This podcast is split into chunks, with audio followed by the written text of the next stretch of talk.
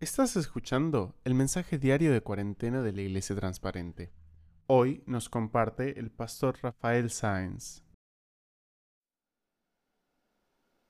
Hay un himno del himnario que cantamos en nuestra iglesia. Lleva el número 183 y el coro dice, pronto viene Jesús, rodeado de gloria y luz. Aleluya. Cristo viene. Aleluya. Amén. Y la palabra de Dios, porque es bueno que nuestros cánticos tengan base bíblica, dice en Hebreos 10, 24 y 25, y considerémonos unos a otros para estimularnos al amor y a las buenas obras, no dejando de congregarnos, como algunos tienen por costumbre, sino exhortándonos, y tanto más cuando veis que aquel día se acerca.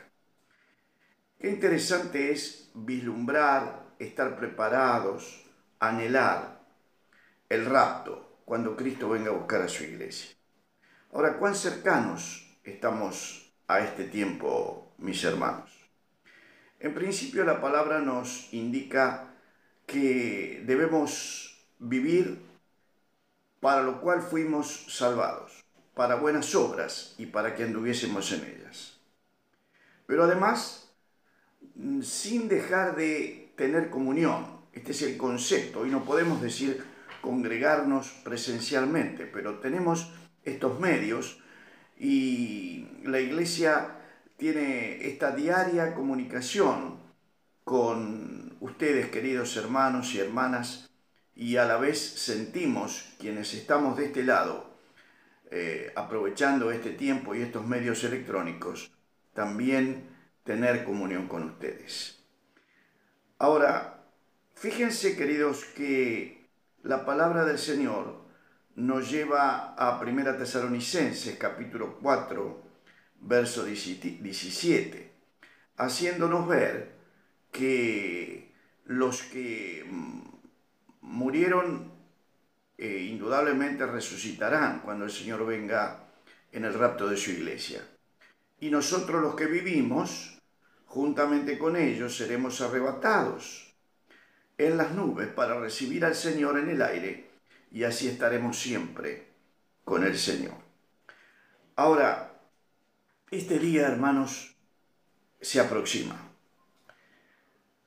Estamos viviendo el final de la era de la iglesia.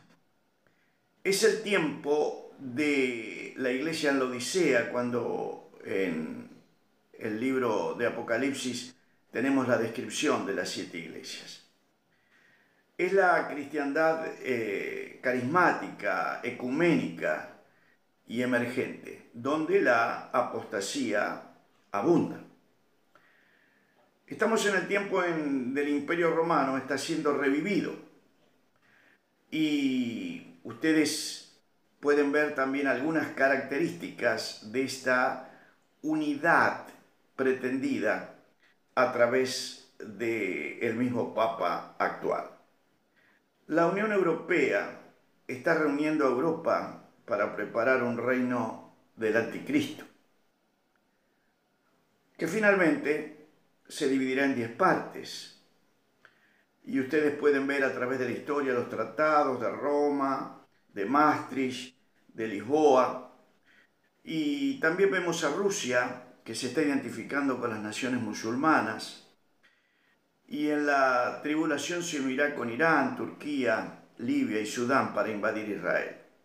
Esto lo tenemos a través de las profecías de Ezequiel y de Joel. Y ustedes saben que la guerra en Siria ha llevado estos ejércitos muy cerca de la frontera de Israel. Daniel escribió que los últimos días muchos correrán de aquí para allá y la ciencia se aumentará. También la cristiandad se ha vuelto extremadamente apóstata a través de los movimientos ecuménicos e interreligiosos.